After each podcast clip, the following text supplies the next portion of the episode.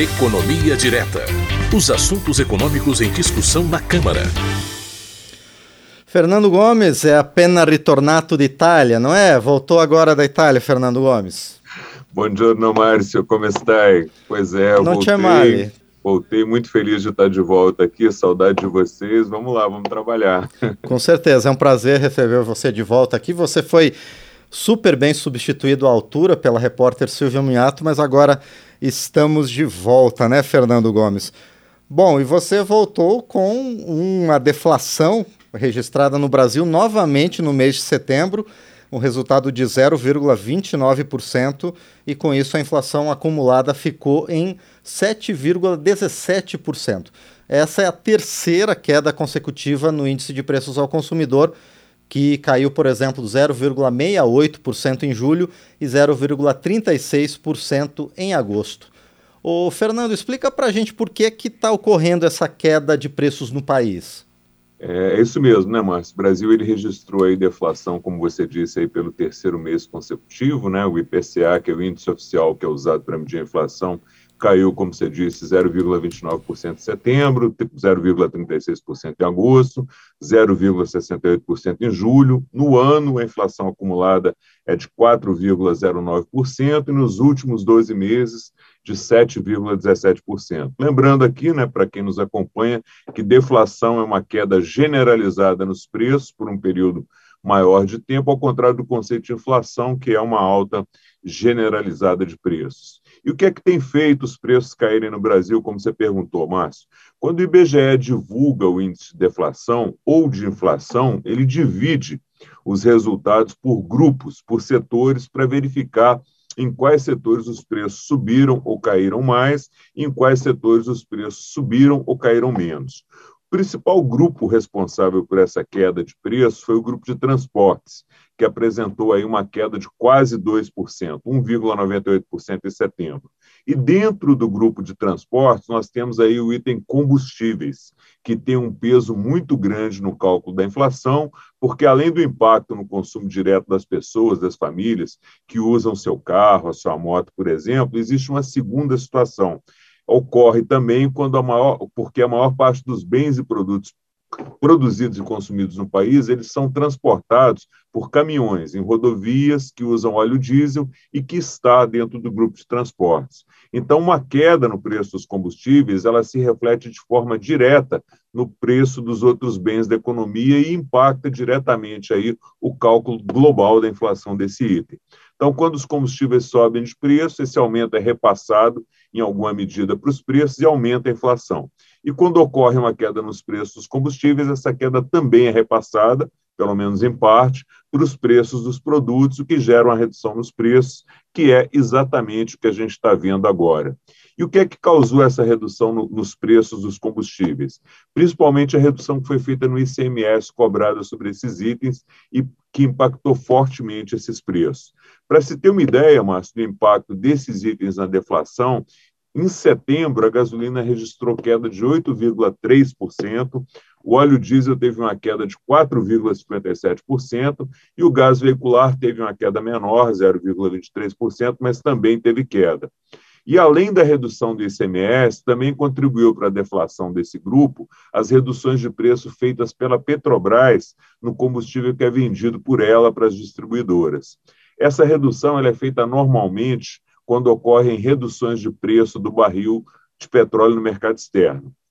É, além dos combustíveis é, e do, do grupo transportes, outro grupo importante que teve deflação, mas que vinha com alta de preços até o mês passado, foi o grupo de alimentação e bebidas, que teve uma queda de 0,51% esse mês. Para citar um exemplo aqui dos produtos que mais contribuíram para essa deflação, a gente pode citar o leite longa-vida, que foi o item que mais impactou esse grupo, com queda de 13,71% no mês, e também o óleo de cozinha, que apresentou aí queda no seu preço de mais ou menos 6% em setembro. Fernando, e esse movimento de deflação, ele deve continuar até o final do ano?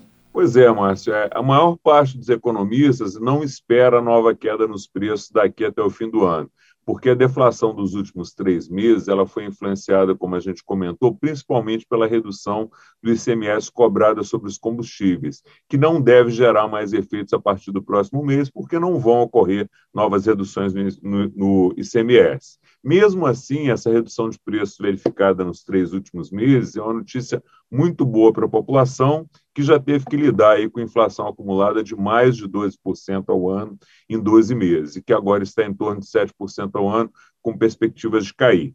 É, porém, tem outro dado interessante aqui, Márcio. Segunda-feira passada foi divulgado o boletim Focus do Banco Central, que consolida as projeções aí para os principais índices da economia.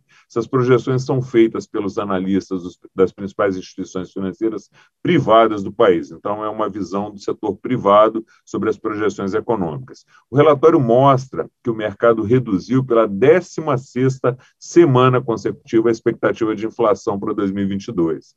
Então, o documento divulgado pelo Banco Central traz uma previsão de que o IPCA termine esse ano em 5,62%. Projeção da semana anterior foi de 5,71%. E aqui um detalhe interessante: é, o mercado, os analistas do setor privado, eles estão com a visão mais otimista que a do governo. O governo trabalha com a previsão de inflação para o final do ano, pelo menos até esse momento, de 6,3%. E o Boletim Focus, ele sempre traz também a previsão para a inflação do ano seguinte, de 2023. Então, a previsão do mercado é que a inflação no ano que vem seja de 4,97%, também uma pequena melhora em relação à previsão anterior, que era de 5%.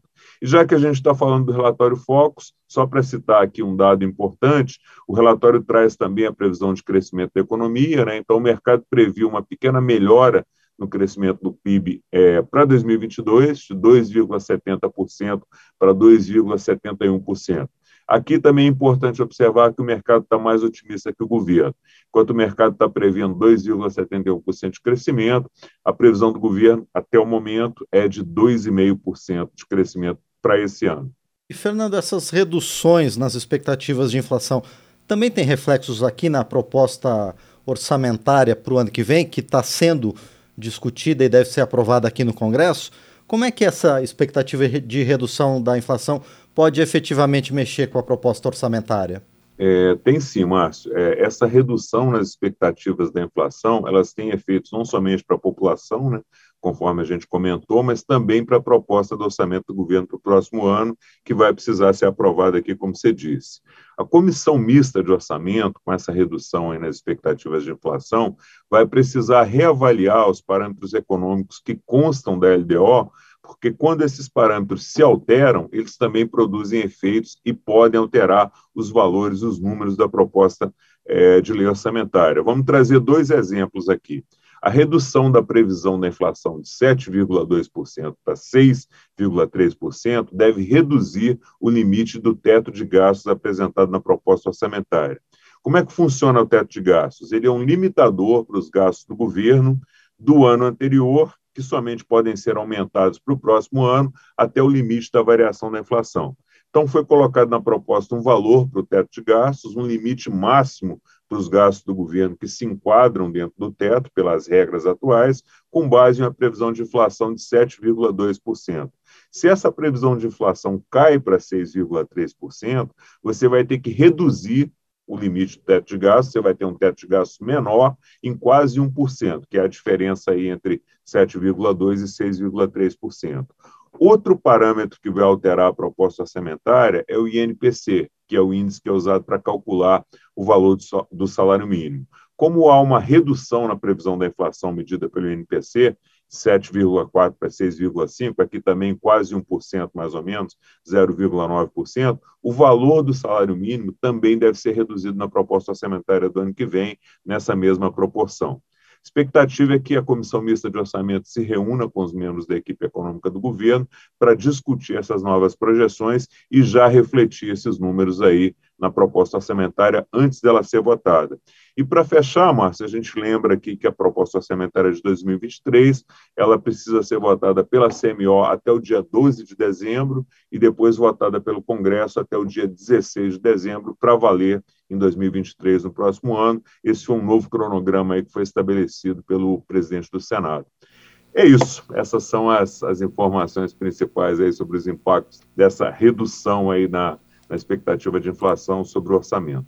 Muito bem, Fernando. Obrigado pelas informações. A gente vai continuar acompanhando né, a movimentação dos preços aqui no Brasil para ver o que acontece até o final do ano, se essas previsões do mercado e se a estimativa do governo se concretizam até dezembro. E enquanto isso, eu desejo uma boa semana para você, Fernando, e a gente se encontra na próxima quarta. Um grande abraço. Obrigado, Márcio. Muito bom estar de volta. É, esqueci de desejar um ótimo dia para todo mundo que nos acompanha. Bom dia aí para todo mundo. Bom dia para você. Obrigado. Até a próxima. Obrigado a você, Fernando. Obrigado. Até quarta.